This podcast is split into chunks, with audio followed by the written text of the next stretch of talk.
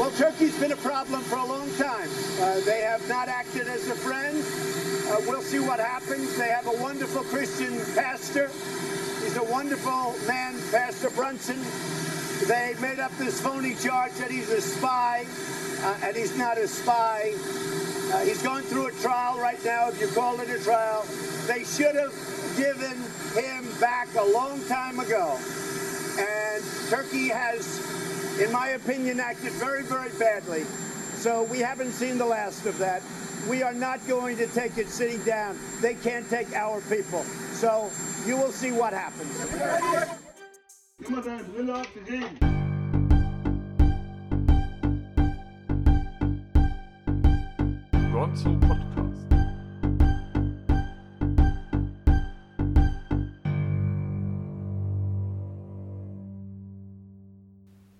Ja, herzlich willkommen nach der Sommerpause. Heute ist der 19. August 2018. Mein Name ist Zack Reynolds und Ich bin Jaiden von Herpen, soweit ich das richtig erinnere. ja, und es ist viel passiert. Ähm, hattest du eine schöne Zeit, als wir nicht gepodcastet haben? Ja, total. Urlaub und so, ne? Das ist sehr gut. Ähm, die Türkei erlebt gerade eine sehr, sehr, sehr schwere Krise. Das macht sie eigentlich immer, ne? Also immer, wenn wir podcasten, hat die Türkei irgendein Problem. Diesmal ist es die Wirtschaft. Die türkische Lira ist neulich extrem gefallen. Äh, freitags war das, glaube ich. Der Wirtschaftsminister der Türkei, Berat Albayrak, wollte dann ein, eine Konferenz halten oder eine Informationsveranstaltung, wo er sein Konzept vorstellt für äh, das neue Wirtschaftsprogramm der Türkei. Das wurde dann verschoben, als die Lehre so gefallen ist, von vormittags auf nachmittags. Dann hat erstmal sein Schwiegervater Erdogan eine Rede gehalten. Und wenn Erdogan eine Rede hält, dann ähm, fällt die Lira immer. So, das kann man auf Charts sehen. Immer wenn Erdogan redet, fällt die Lira. Weil Erdogan immer genau das sagt, was Investoren nicht hören wollen. So war es diesmal auch. Danach hat Albarak ähm, seine Rede gehalten und die war überhaupt nicht überzeugend, gar nicht, nicht ansatzweise. Er hat geschwitzt wie eine Sau dabei, hatte irgendwelche komischen PowerPoint-Präsentationen, wo keine Zahlen drauf standen, nur irgendwelche Basswörter so von wegen Wirtschaft stärken hier, Außenhandelsdefizit senken, dies, das. Während er das tat, hat Trump getwittert, dass er Strafzölle gegen die Türkei verhängt auf Stahl und Aluminium. Und daraufhin stürzte die Währung noch mehr ab. Teilweise bekam man für einen Dollar über sieben türkische Lira. Und das kann sich die Türkei überhaupt nicht leisten. Bei 7,1 implodiert das türkische Bankensystem. All das geht eigentlich um einen Pastor, der gefangen gehalten wird von der Türkei und den Trump da rausholen möchte. Und der wurde jetzt vor zwei Tagen äh, nochmal gerichtlich weiter festgehalten. Also es, seine Anträge wurden abgelehnt. Die nächste Gerichtsentscheidung, die diesbezüglich ansteht, ist, glaube ich, erst in zwei Monaten oder so. Wenn die nicht wieder vorher den Staatsanwalt wechseln, weil das irgendwie äh, seit Anfang an deren Taktik permanent äh, das Personal, das Gerichtspersonal zu wechseln. Weil ihnen Ähm, auffällt, dass das Guionisten sind. Das auch und einfach, um das zu verzögern, damit sich jemand Neues wieder einarbeiten muss und die das quasi so als Ausrede haben. Ähm, ja, die USA hatten kurz davor Sanktionen angekündigt und ähm, die Tweets von Trump während dieser Rede ähm, waren halt so total schockierend, ne? weil es halt äh, klar war, okay, jetzt wollen die die Türkei richtig doll ficken. Ähm, vorher haben schon die ganze Zeit ähm, Pence und Trump getwittert, dass sie den Typen frei haben wollen. Der ist seit zwei Jahren in Haft oder wie lange? Nee, seit, Ja. ja. Ja, seit 2016 in Haft. Und von vornherein ähm, so geplant als Geisel, um ihn gegen Gülen auszutauschen. Und die haben den Fehler gemacht, das auch zu sagen, dass, äh, dass äh, der, nicht, dass er eine Geisel ist, sondern dass sie den ja austauschen könnten gegen Gülen. Oder gegen Und- diesen Hike-Bank-Manager, Genau. Der vielleicht sogar für Erdogan persönlich wichtiger war. Wobei der Prozess ist jetzt gelaufen. Ähm, der Typ ist verurteilt.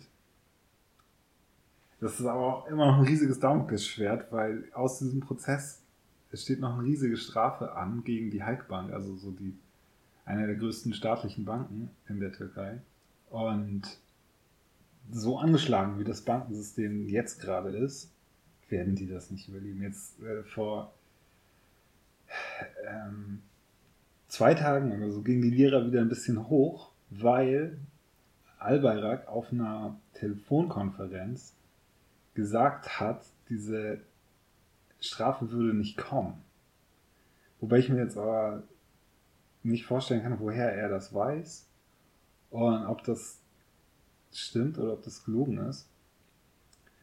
Die Türkei macht überhaupt keine Maßnahmen, um irgendwie ihre Wirtschaft zu retten. Ähm, versucht die Lira zu drücken, indem sie sich Geld leiht von, von Katar und so.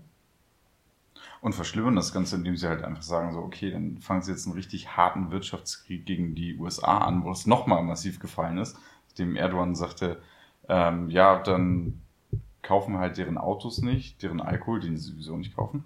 Ähm, und äh, halt anstelle von iPhones können ja auch irgendwie so von Südkorea äh, so Samsungs kaufen. So. Aber ich glaube, da speziell damit so hat er sich halt ins eigene Fleisch geschnitten, weil du kannst nicht einem Türken sagen, du darfst kein iPhone haben. Das, das geht so nicht. Dar daran wird er scheitern. Vor allem sind die Samsung-Preise auch massiv gestiegen jetzt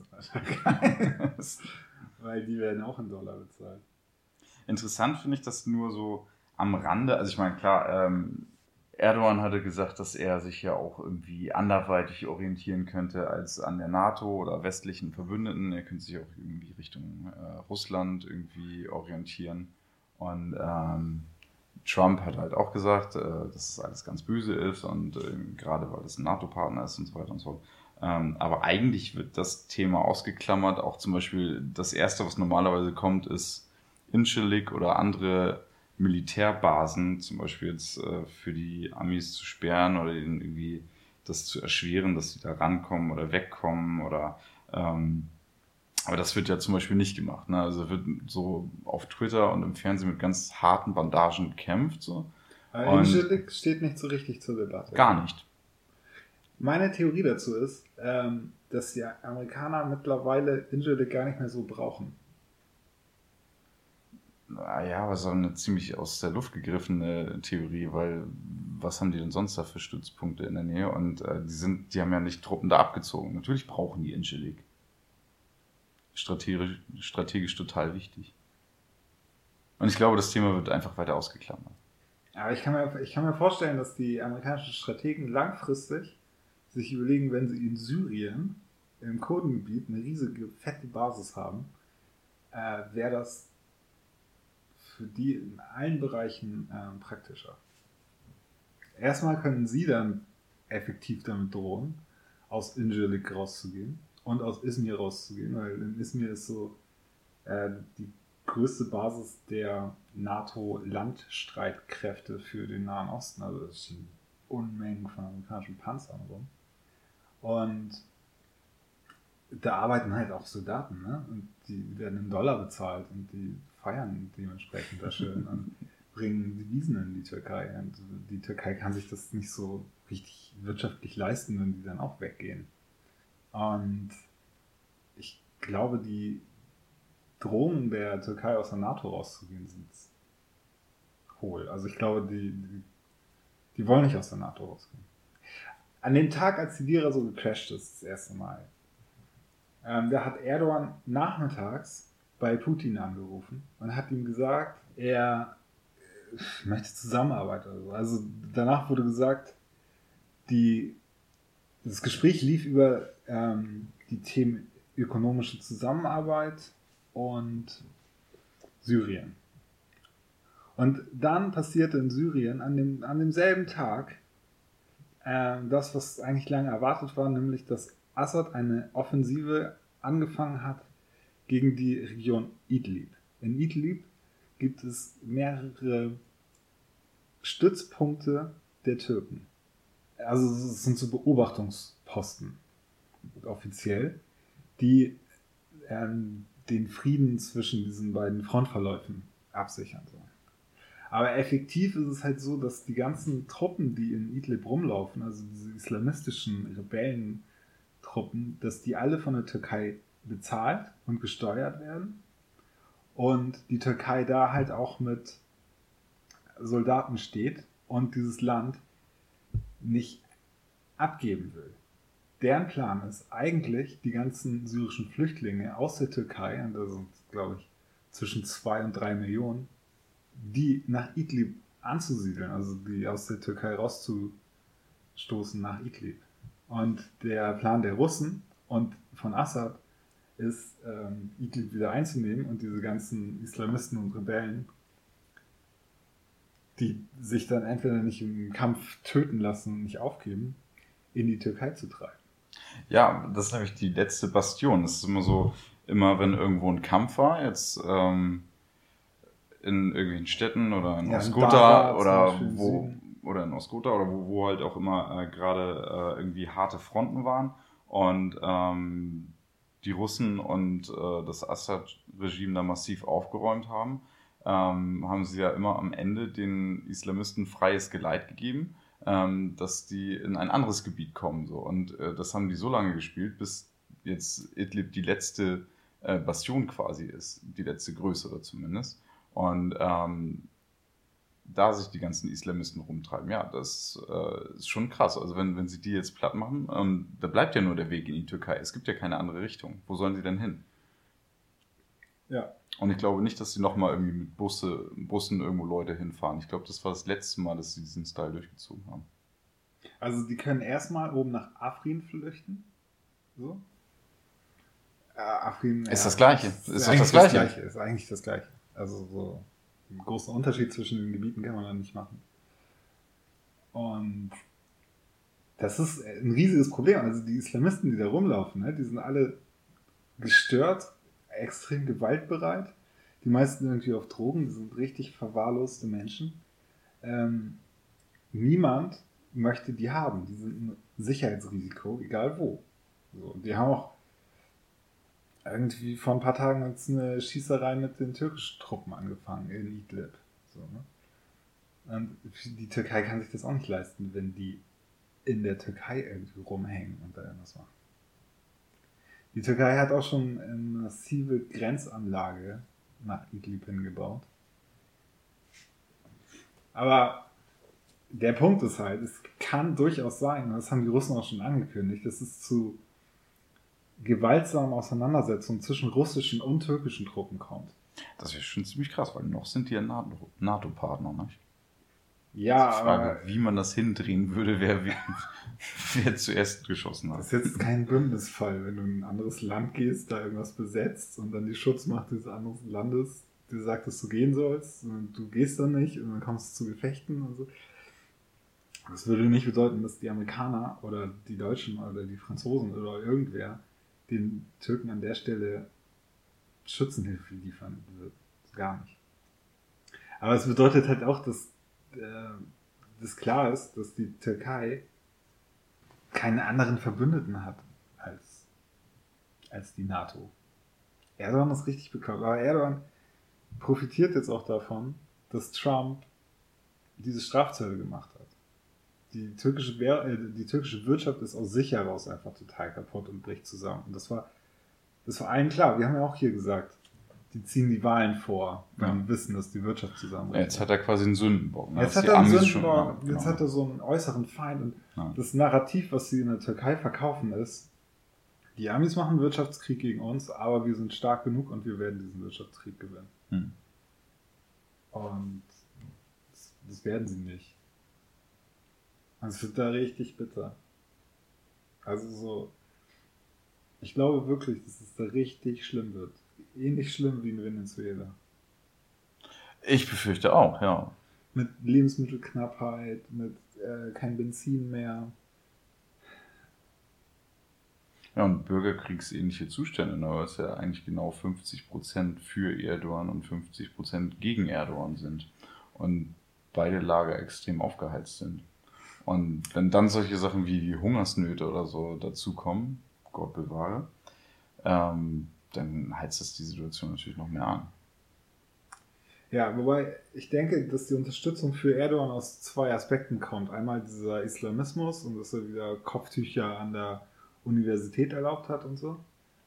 Und zum anderen, weil die Türken erlebt haben, dass durch Erdogan die Wirtschaft und ihr persönlicher Wohlstand halt enorm gewachsen sind.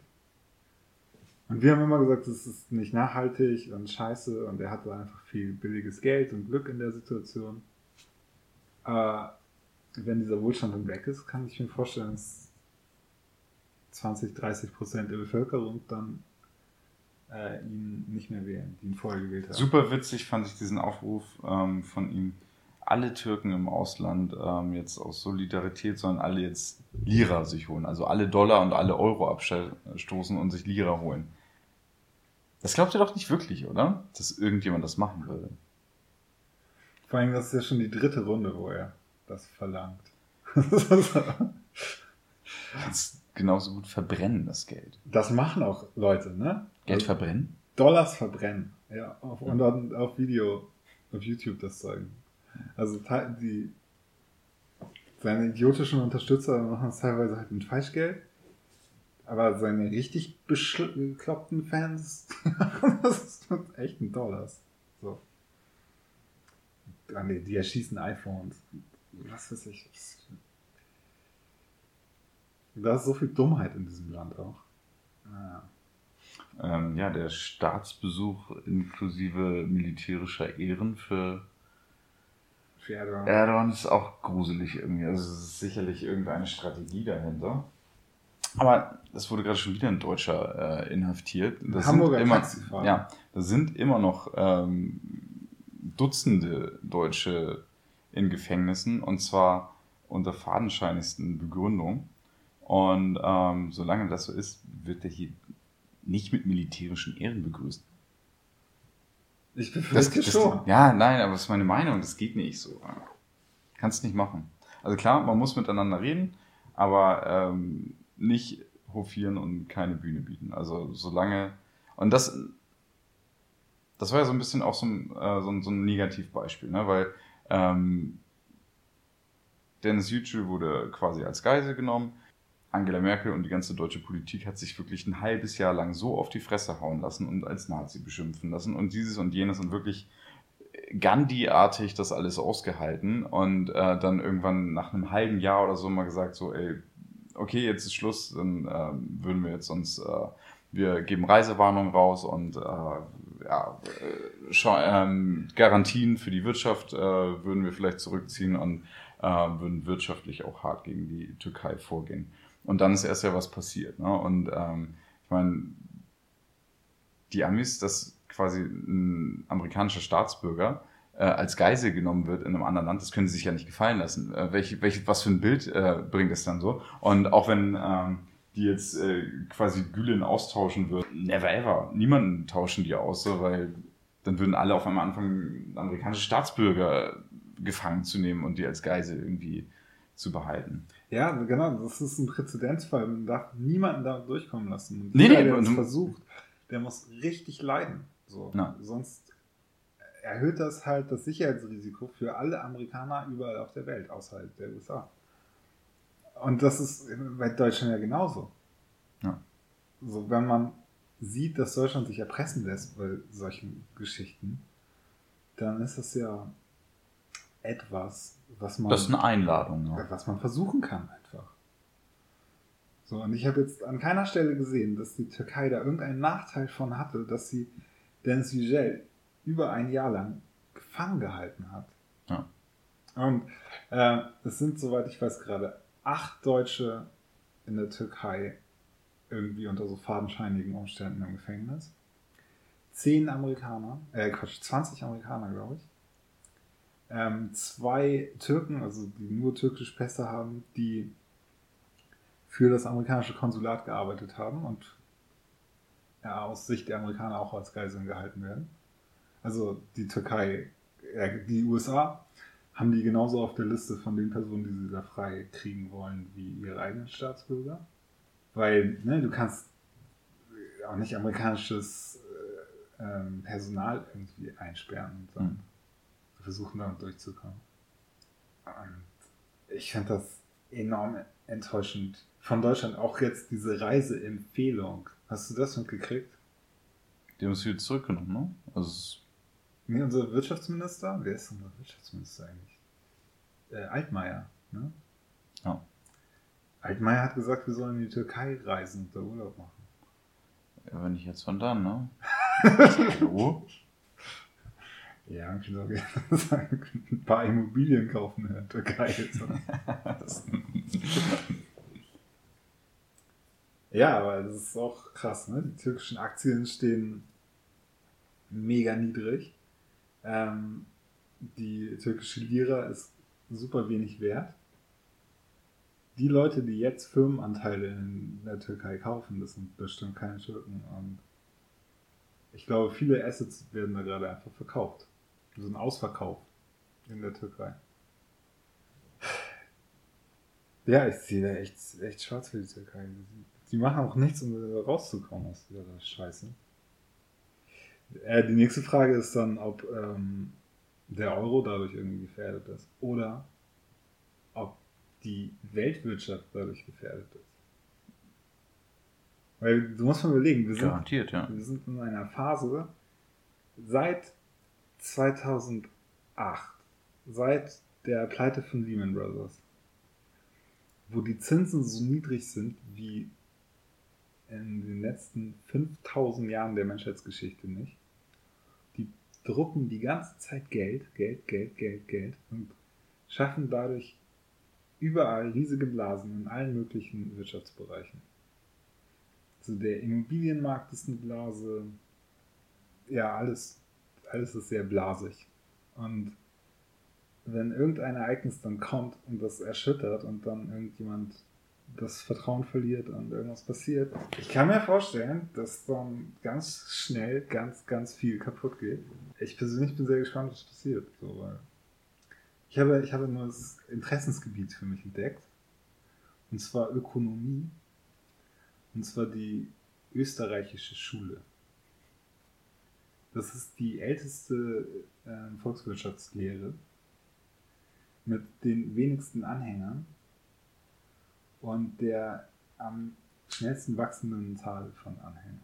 Und die sagen, dass man nur so Geld haben darf, das mit echten Werten gedeckt ist. Also zum Beispiel so mit Gold oder so. Und das, was wir jetzt haben, ist Fiat-Geld, was ähm, keinen Gegenwert hat. Es einfach nur funktioniert, weil alle, alle daran glauben. Und dieses Fiat-Geld wird immer weiter erhöht und inflationär. Aber, Okay. aber die Schweiz ist doch gerade damit gescheitert, oder? Also die hatten doch ähm, überlegt, dass, also gerade die Schweiz, so, ne, das Bankenland überhaupt, hatten doch gerade ähm, überlegt, Echtgeld einzuführen. Also dieses Fiat-Geld, dass man sagt, okay, um solche Blasen zu verhindern, dass sie nur noch die Geldmenge, die wirklich im Umlauf ist, quasi nehmen, damit solche Blasen nicht entstehen. Ich stehe da sehr am Anfang. Aber soweit ich weiß, ist die Schweiz das einzige Land in der Welt, was diesem Austrian School of Economics folgt. Die Schweiz hat sich vom Euro abgekoppelt. Die Schweizer Franken und Euro waren gebunden. Und die haben sich abgekoppelt. Und ich habe mir bis gestern oder bis heute nicht einmal Gedanken darüber gemacht, warum. Weil jetzt hat so ein Ökonom aus, von dieser Austrian School of Economics, aber von dieser, aus dieser Denkrichtung, gesagt, ja, die Schweiz haben das gemacht, weil sie die, dem Euro nicht mehr trauen. So, Mhm. Weil die Schweizer denken, okay, das wird zusammenbrechen, deswegen koppeln wir uns von dem. Und ja, ich bin sehr gespannt, was passiert. Aber für die Türkei sieht es scheiße